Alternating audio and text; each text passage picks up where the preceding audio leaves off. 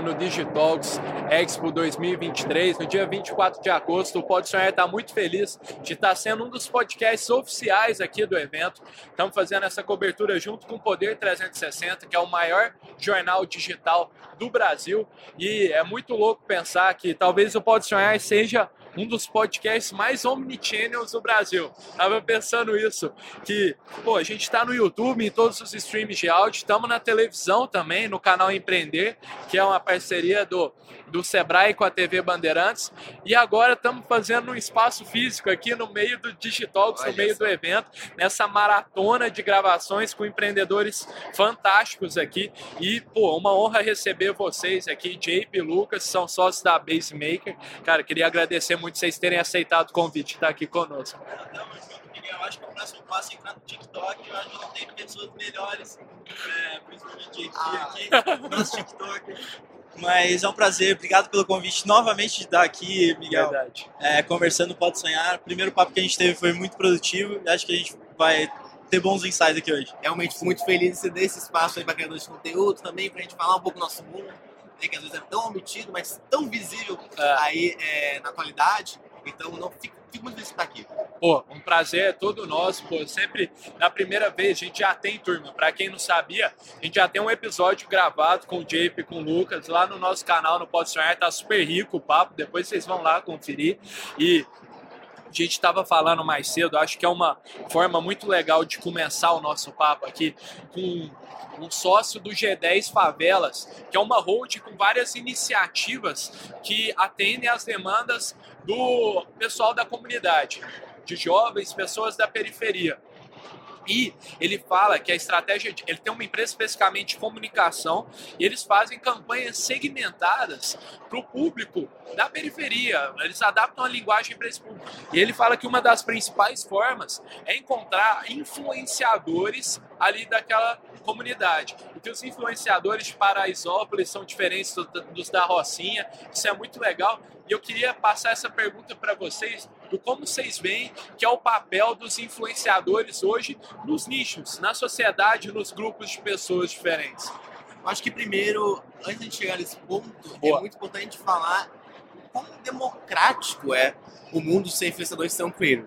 Né? É, eu mencionei isso a última vez, mas tu vai ver na, na mesma sala um dos filhos mais ricos do, dos homens mais ricos do Brasil, que é uma influenciadora, e o Luva de Pedreiro, que vem lá do É. interior, conversando com as marcas, falando dos mesmos assuntos, fechando os mesmos trabalhos. Então isso é uma grande porta de oportunidades para fazer e democratizar a comunicação no Brasil, que muitas das vezes antigamente era completamente vinculada à TV, televisão, era um, quase um monopólio.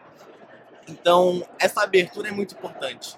Né? E a, a grande oportunidade disso é justamente a segmentação. Agora você tem um portal direto para falar com as comunidades, né? para falar com, é, com as pessoas pretas. Né? Então isso eu acho que é o, um dos grandes benefícios dessa democratização, você poder ter esse portal de abertura. Boa. É, eu acredito que, assim, a segmentação antigamente ela praticamente não existia.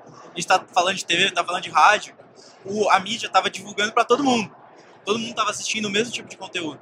E hoje esse conteúdo foi bastante fragmentado e hoje a gente tem essa segmentação bizarra. A gente consegue chegar numa hipersegmentação de conteúdos específicos de pessoas que gostam de aquarismo, mas que Isso é gostam de muito aquarismo só de um determinado peixe. Então, isso. Existem creators de todos os, todas as classes, todas as. é, tudo que você pode imaginar. E a gente consegue fazer parcerias com marcas para segmentar exatamente o público que você quer. Isso Perfeito. antigamente, para marketing, falando no contexto geral, Sim. não é possível. Porque com a TV tu falava com todo mundo. Então campanhas eram campanhas só de awareness, por exemplo. Não eram campanhas que a gente Era um conseguia canhão fazer. de mídia, mas não era personalizado. É, Exato. é uma transição é, da segmentação de praça, que antes tinha emissoras locais, a segmentação do indivíduo, que é muito mais poderoso. Bacana. Porque o indivíduo ele tem emoções, ele tem preferências, ele tem paixões.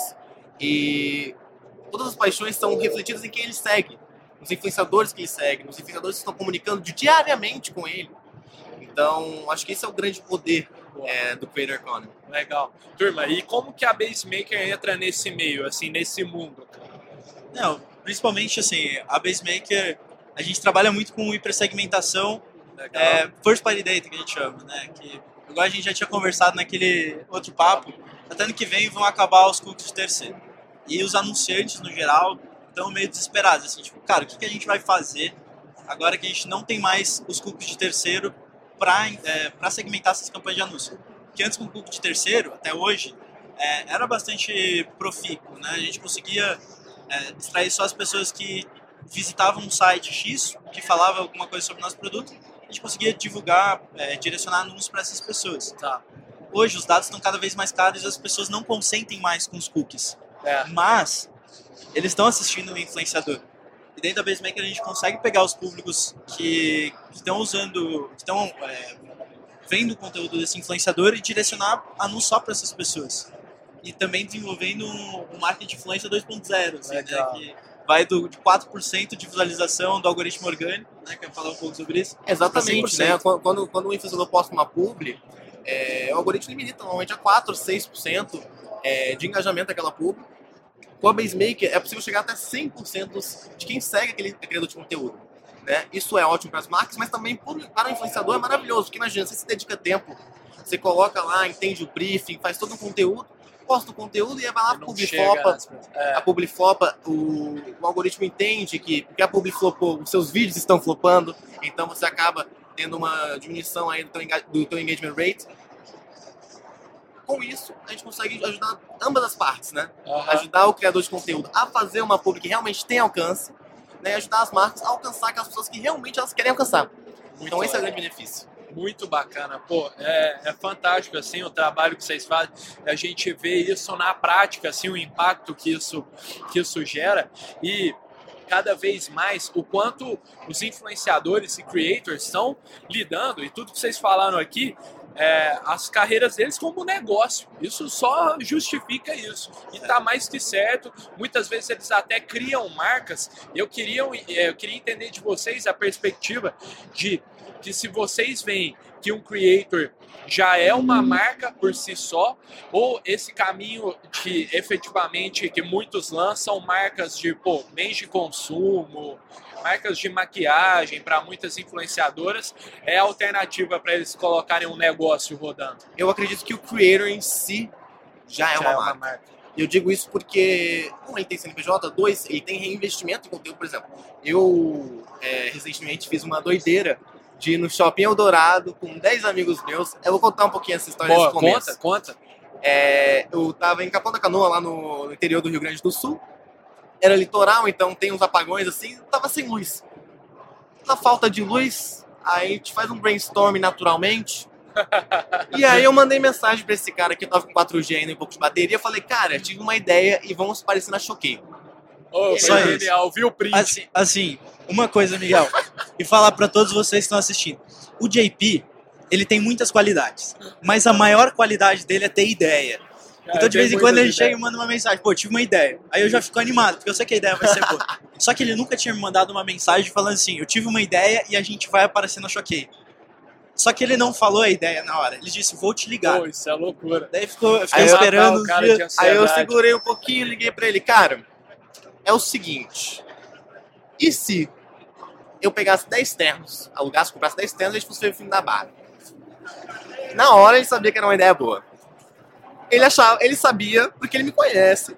Muito bom. E porque ele confia em mim. Tá quando eu falei bom. pra minha mãe, você é maluco. Você é maluco, você é maluco. É, quando eu falei pra alguns amigos, você é maluco. Aí eu fui, cheguei em São Paulo, falei, tá. Fui lá na, na José Paulino, lá no centro de São Paulo comecei a procurar. Fui de porta em porta batendo.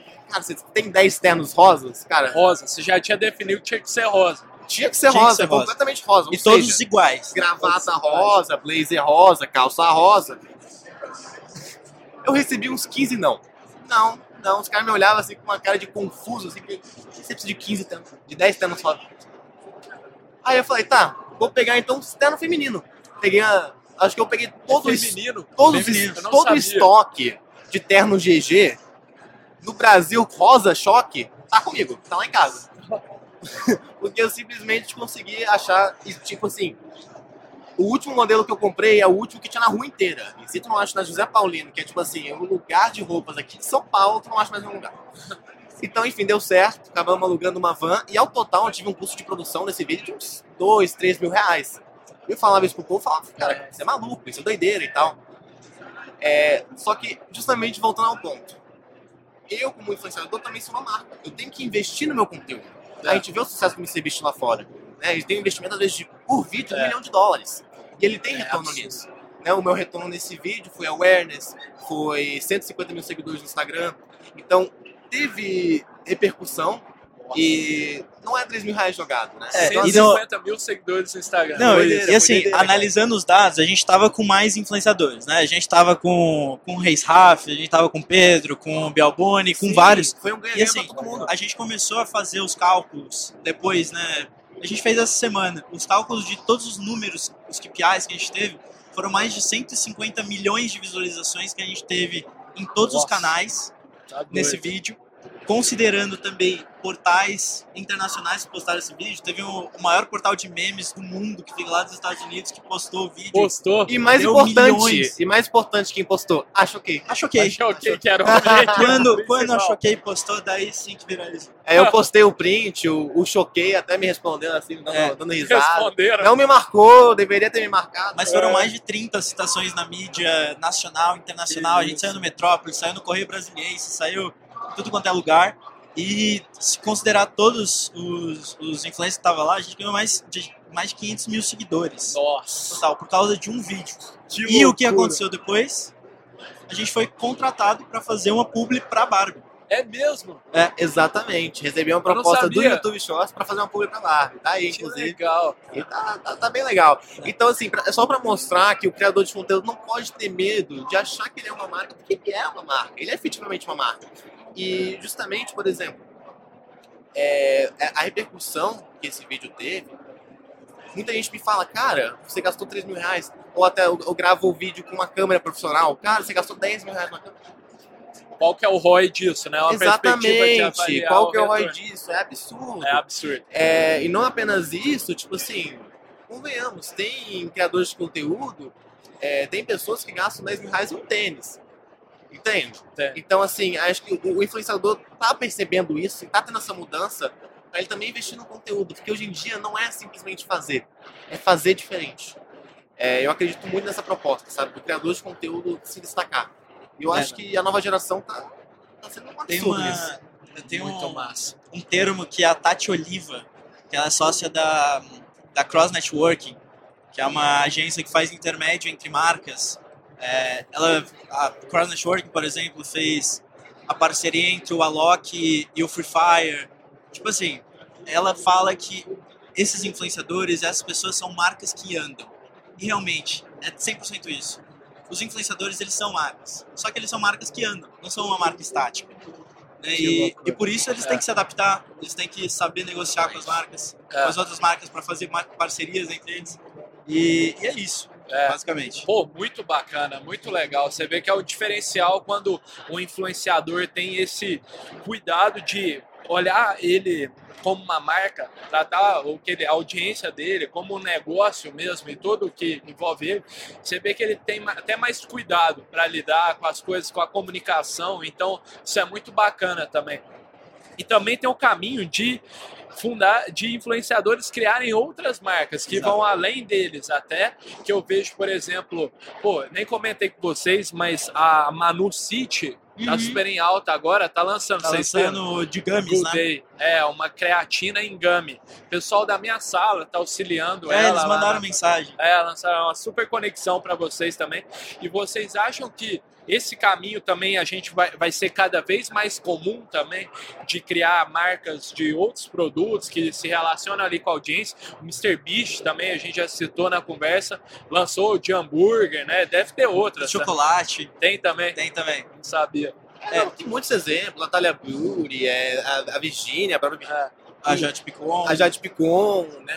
Picon. E eu acho que é muito. É que hoje em dia, pela diversidade de, da gama de produtos, de, de ofertas, realmente o grande diferencial é a comunicação. É. Por exemplo, a, a creatina gummy. A creatina é muitas vezes vista como um produto masculino. Então, às vezes, uma simples mudança de, de cor, de marketing, já entra num, num untapped market imenso perfeito. imenso, imenso. Eu acho que a comunicação é essencial para isso. Legal. Essencial. E tem uma, tem uma questão também que a gente vê várias tendências, é, principalmente no mercado de comunicação. Então, dentro da era de Creator Economy, a gente já teve muitas. Teve a época dos livros, então todos os influenciadores lançavam livros. Verdade. Teve a época dos shows, que Os eventos, os né? eventos, que os influenciadores, na época geralmente gamers, né? É, Eles iam para os eventos, participavam da BGS, lá, verdade. é, daí faziam shows de teatro, também lotavam teatro. Cara, é mesmo, E eu, eu- não tinha enxergado isso. É, e eu, eu acredito é, que a gente está vivendo um momento em que cada vez mais os influenciadores estão criando suas marcas. Porque é aquela questão que, inclusive, a gente tinha conversado no outro podcast, que é o fato dos creators terem percebido que eles só na plataforma não vão se sustentar a longo prazo. Eles vão precisar do empreendedorismo para se salvar a longo prazo. É. Eles têm que aproveitar esse momento agora, que eles têm uma mídia absurda. A qualquer momento eles podem flopar e podem não, ser, não ter mais essa mídia. Então, aproveitar do momento, do timing que eles têm agora, usando essas plataformas que principalmente estão em alta. TikTok ainda está disponibilizando o algoritmo para entregar vídeo para todo mundo. Tem um alcance, um awareness absurdo. Então, aproveitar dessas plataformas para iniciar uma marca, para construir um projeto a longo prazo, virar empreendedor e daí sim conseguir se sustentar pensando a longo prazo, é, eu acho que essa é a tendência que o- os creators vão começar Legal. a perceber cada vez mais e vislumbrar que a marca deles é um caminho para isso. Bacana. E hoje em dia não basta apenas a tua imagem, tu tem que trazer com a tua marca um propósito, um valor. Então a gente vê, por exemplo, o Logan Paul ali com a, com a Prime, é, a gente vê que é muito bem estruturado. Não é a cara do Logan Paul que tá lá na, na garrafinha. É. Não, é o propósito da Prime, É. é a diferença, o diferencial deles, de ter mais cafeína, de ser mais saudável, disso, daquilo. E eu acho que justamente uma coisa que a gente questionou muito era, cara, a gente tem influenciadores que ganham 150 milhões de visualizações cada mês, mas eles não conseguem fechar uma stand inteira. O que que está acontecendo, né?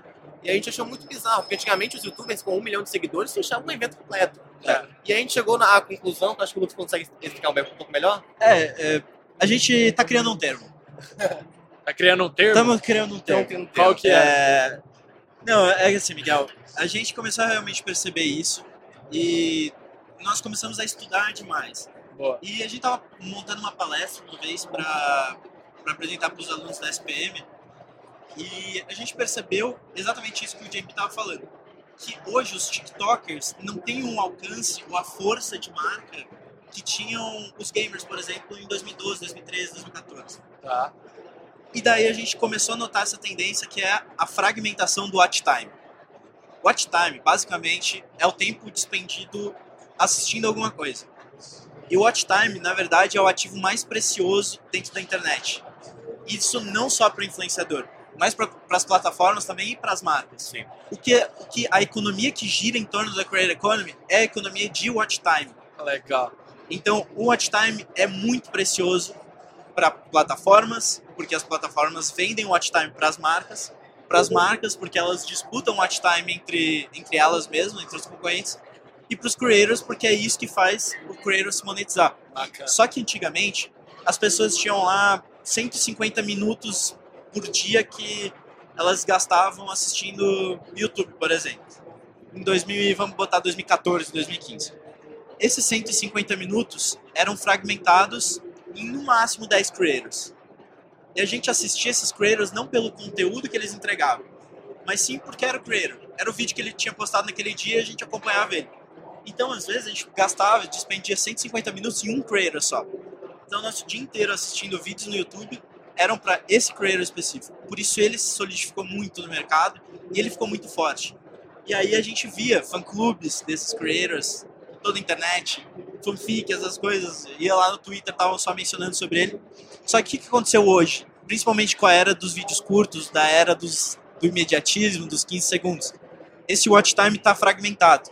Então, que antes a gente gastava 15 minutos assistindo um creator, a gente está assistindo, tá gastando 15 segundos. É. Então, que antes a gente assistia 15, numa, 15 creators por dia, a gente está assistindo 650 creators por dia.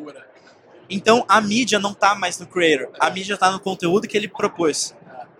E aí que vem a segmentação, porque se a gente tem esse algoritmo dentro do TikTok, tem o algoritmo dentro do YouTube, do, do Instagram, é, ele sabe direcionar para o conteúdo que a gente está querendo assistir. Então a gente vai receber muito mais conteúdo pelo conteúdo do que pelo creator. Legal.